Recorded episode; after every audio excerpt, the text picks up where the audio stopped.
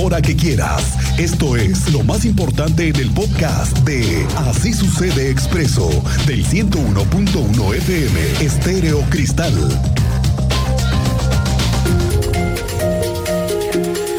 Ayer por la tarde, iniciando el mes y para irlo dejando muy muy claro, el gobernador de Querétaro, Mauricio Curi, ya adelantaba que no se están cumpliendo los compromisos de la empresa Mobility ADO, la que tiene la mayor parte de la concesión del transporte público de la zona metropolitana. Recordemos que los mandaron llamar hace dos meses, en junio. Pasó junio, julio y ya estamos en agosto. Los mandaron llamar, los obligaron a firmar un nuevo acuerdo confidencial para exigirles en un plazo de tres meses que se mejoraran sí o sí las frecuencias, que se hicieran sí o sí más rutas, que mejoraran la seguridad de pasajeros y no lo han cumplido. Se les agota el plazo y se lo digo. Me huele a que pronto, y escúchelo bien porque aquí se lo dijimos primero, requisa huele a requisa de la concesión del transporte público y puede ser que el gobernador tome la decisión de quitarles el negocio del transporte a esta empresa que dejó el sexenio pasado, sí, sí, sí, sí, fue una idea que se inventaron en el sexenio pasado. Allá, el exgobernador Domínguez y su equipo, en ese tiempo, se inventaron que todas las concesiones del transporte público se unieron en una sola empresa, que es la que está operando hoy y que no está dando resultados. Y en aquel tiempo se les quitó a muchas familias queretanas ese negocio. Requisa, ojo, pudiera darse. Ya lo estamos viendo. Sobre todo que hay funcionarios que están confirmándolo. Hoy el director del Instituto Queretano de Transporte lo confirmó. Tú estuviste con él, Andrea Martínez. Muy buenas tardes. ¿Qué tal, Miguel? Muy buenas tardes y también a toda la audiencia. Pues así es, los concesionarios de la empresa Móvil Crobús no han cumplido con los compromisos de mejorar el servicio del transporte público en la zona metropolitana, solamente se ha conseguido una mejora marginal en las frecuencias. Así lo admitió el director del Instituto Queretano de Transporte, Gerardo Juanalo Santos. Esto, bueno, de que nos informaba que pues concluyó también ya este corte de evaluación correspondiente a julio. Y bueno, en ese sentido expliqué que la mejora en junio fue del 40% y en julio apenas alcanzó un 60% de la meta que se les puso justamente a los empresarios de la empresa Móvil Crobús para mejorar este servicio aquí en la zona metropolitana. Escuchamos parte de la explicación que nos daba al respecto el director del Instituto Queretano del... Bueno, como ya lo mencionó el, gobernador el día de ayer, eh, no se ha llegado a la meta, no han cumplido la meta. Eh, hay un incremento este, marginal del servicio para bien, nosotros ya hemos terminado el corte de evaluación del mes de julio y ellos acceden a parte del, subsidio, eh, va a ser de 5.6 millones de pesos lo que van a acceder. Y esto es eh, mayor a lo que accedieron en el mes de, junio, que fue de 3.8 millones de pesos. Y esto denota obviamente una mejora marginal, más sin embargo es claro que no se ha llegado a la meta este, que se marcó específica para mejorar las frecuencias en el servicio. Tienen que corregir el tema de meter más unidades en circulación en las rutas que se les ha determinado.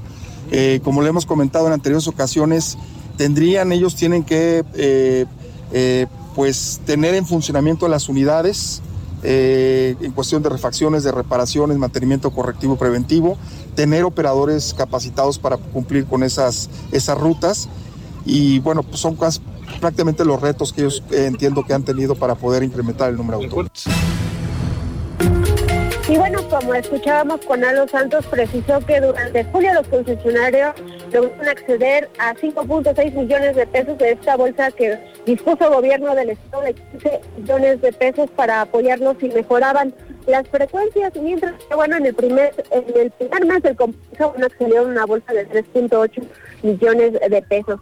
También el titular del Instituto Queretano del Transporte señaló que los concesionarios de este servicio tienen que corregir aún el tema de poner en circulación más unidades en las rutas que se les ha señalado, mantenerlas y contar con las refacciones y el mantenimiento correctivo y preventivo. Recordó bueno, que a finales de este mes vence el plazo de tres meses que se, les dio a los concesionarios para mejorar el servicio en la zona metropolitana, por lo que bueno, pues advirtió que si la empresa no cumple con los objetivos trazados, se van a meter a revisión las concesiones. Esta fue la información, Miguel Ángel.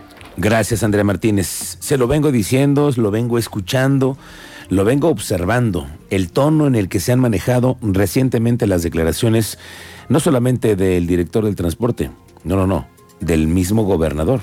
Lo hemos escuchado en varias ocasiones, en varios discursos, sobre la necesidad de que se mejoren sí o sí las condiciones del transporte público, porque esta es una responsabilidad de la concesión. Y no lo han cumplido. Hoy necesariamente se exigen resultados y la única forma es requisar. Yo lo veo pronto, el tema de requisar esta concesión. Lo vamos a platicar más adelante. Le quiero decir que el coordinador estatal de protección civil, Javier Amaya, está informando que hoy y mañana se pronostican lluvias. Bueno, ¿cómo amaneció, Cristian? Bien nublado. Muy nublado, fresco. Fresco, ¿no? Sí. Se antoja ya que esté fresco. El otoño el ya viene. Ya bien, ya. De hecho, si no es que ya entró, ¿eh? Sí. A ver, ahorita lo investigamos. Pero el tema es las condiciones de la lluvia que viene con todo, ¿eh? Viene. Y además hay que decirlo que esta ciudad se encuentra en remodelación. Eh, hoy y mañana se pronostican lluvias. De acuerdo con la información de la Comisión Nacional del Agua y de la Comisión Estatal de Aguas, la zona metropolitana, San Juan del Río y las zonas de la Sierra Gorda es en donde se puede presentar la mayor parte de lluvias. Estas precipitaciones vienen desde hoy y mañana. de Conagua y, este, y el de la CEA es que hoy y mañana podemos tener posibilidades de lluvia en la zona metropolitana. El jueves y el viernes tenemos muy bajas probabilidades. Eh, también tenemos probabilidades de lluvia en el centro, que es la zona de San Juan, eh, de leves a moderadas, y en la zona de la sierra, en la parte alta de la sierra. 23 de septiembre entra el otoño, amigo.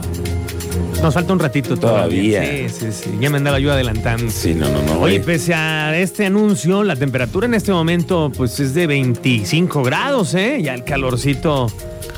Pero está, nublado rico, fíjate. sí, va a, refrescar hoy por la noche. Está como para una buena caminata en la tarde. No hay tanto calor. Bueno, yo creo. Ojalá. Ojalá.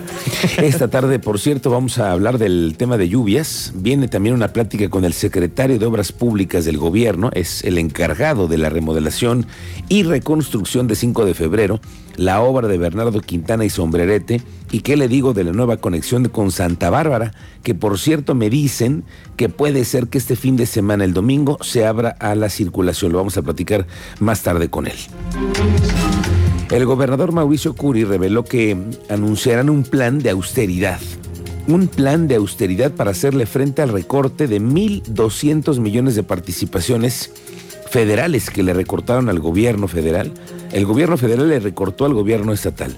En los próximos días el secretario de Finanzas, Gustavo Leal, va a dar a conocer un anuncio para dar a conocer qué van a hacer en el gobierno para seguir bajando los gastos y con ello contar con recursos para seguir invirtiendo en obras y apoyo en beneficio de todos.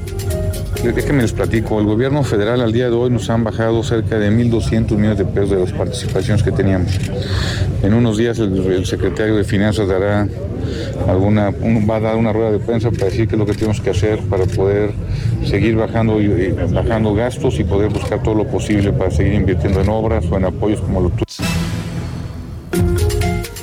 bueno, ¿qué cree? Que saquearon una muy conocida cafetería aquí en Álamos. El teniente Mérida tiene el reporte. ¿Cómo te va, teniente? Muy buenas tardes. Muy buenas tardes, Miguel Ángel. Buenas tardes a nuestro auditorio para platicarles de este tipo de robos a comercio, a negocio. Por lo regular, cuando se encuentran cerrados y a altas horas de la noche, fue objeto una de estos negocios ubicado allí en Circuito Álamos, tercera sección, dedicado al giro de alimentos, en específico al Coffee and Kitchen. los empleados llegaron normal al día siguiente a comenzar actividades, se percatan de daños en la puerta principal y pues al ingresar se esperaban lo que ya confirmaron el robo de varias mercancías y objetos del negocio, les daré detalles más adelante, monto cercano a los 50 mil pesos, acudes a tu negocio para abrir nuevamente, tratar de ganarte pues, el pan de cada día y te encuentras con que se metieron a robar a tu negocio y así resultan afectados muchos en la capital de Querétaro, Miguel Ángel. Bien, teniente, estaremos pendientes con esto que nos cuentas más adelante. Lo que me llama la atención es que sea en pleno centro histórico. Es la zona de Álamos. Es la zona de la cafetería, justo enfrente, nada más para que tengan el auditorio muy claro, es en la zona de las cafeterías de Álamos, donde está el parque, ¿no? Sí, es correcto, todo ese circuito Álamos donde se está llenando de negocios, de comercios, de alimentos. Hay una plaza nueva también ahí. Y próximo aperturas de otros negocios que están ahí al lado. Bueno, déjame decirte que hay un botón de pánico de esos que se acaban de instalar ahí a un lado, enfrente de la cafetería, si no mal recuerdo. Lo vamos a platicar más adelante. Gracias, teniente. Estamos contigo de, regreso. Hoy eh, el, alcalde de Corregidora, Roberto Sosa, confirmó que tuvo una reunioncita con Marco Cortés, el dirigente nacional del PAN. ¿Por qué? Porque se habló de las aspiraciones que tiene Roberto Sosa para ser candidato a senador en las siguientes elecciones. Ya lo hemos visto, lo hemos leído en entrevistas, él mismo lo ha platicado. Bueno, pero dice que tiene que trabajar el panorama porque pues tiene a su contrincante, ¿no? A quien también se dice que se perfila para ese cargo. Quién sabe si lo logre el alcalde en tu calle Luis Nava. Con respecto a este asunto, hoy Roberto Sosa aseguró que es normal tener aspiraciones y que nadie tiene por qué espantarse de ello carísimos ahorita. Por supuesto que sabe, platicamos de mi aspiración que yo he platicado con todos ustedes. Hoy coincide él, coincido yo, coincide todo el mundo. Ahí ponemos a chambear, hay que dar resultados. Ya vendrá más adelante las decisiones. Pero yo, para mí lo más importante es que como, como presidente del partido sepa que hay un municipio que está gobernado por el Partido Acción Nacional y que le está dando resultados a la gente. Eso era lo más importante y el objetivo de la reunión se cumplió. ¿Qué le dijo sobre sus aspiraciones? Que trabajara. Me a chambear. Hay, habemos muchos aspirantes, no nada más es uno, hay varios compañeros del partido en el que yo estoy. Hoy es momento de trabajar, enfocados, pero, también hay que decirlo, yo lo he dicho con toda claridad. Todos tenemos aspiraciones y son naturales, no tenemos ni por qué asustarnos.